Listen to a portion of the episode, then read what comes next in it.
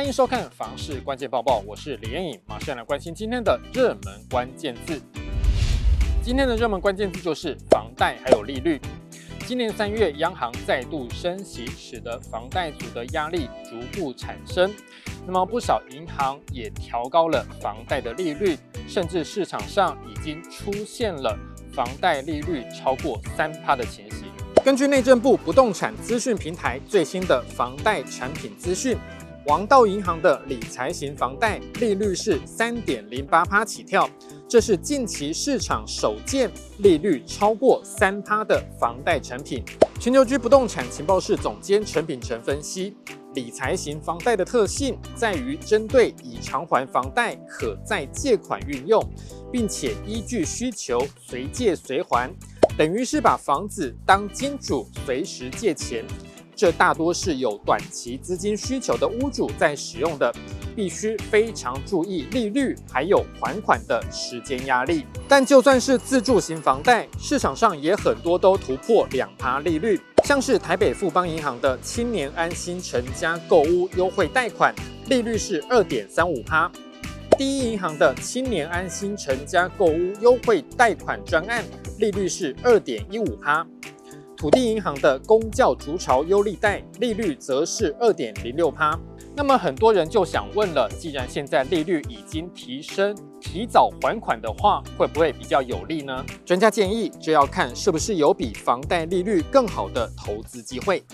例如，目前房贷是两趴左右，如果有其他的投资机会，投报率明显比较高，就不应该提早还房贷，应该把手边的钱拿去投资，甚至可以考虑多借一些房贷来投资。但是专家也提醒，如果自己的负债比例比较高，还是不建议增加贷款，也就是说，还是要量力而为。今天精选新闻，我们首先来看到目前房市走缓，那么建商是如何应应的呢？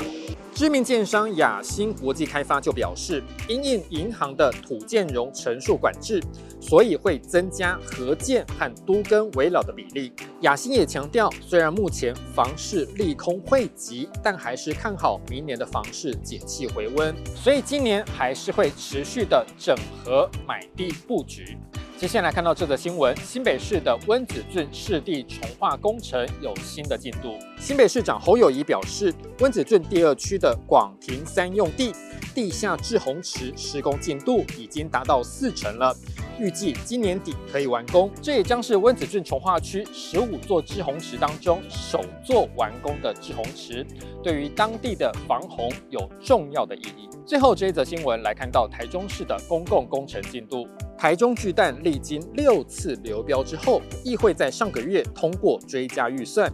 工程预算从六十四点九亿元提升到九十九点九八亿元。建设局表示，台中巨蛋预算提升之后，已经完成公开阅览，近日就会开始重新招标。今天的买房卖房，我想问，有网友问到了预售屋的格局问题。这位网友抛出一张格局图，主建物大约是十六点五二平。他说自己第一次买房子，选择买预售屋，想问问大家，这样子的格局有什么建议吗？有人说主建物十六平，与其维持原本的小三房，不如直接做成两房。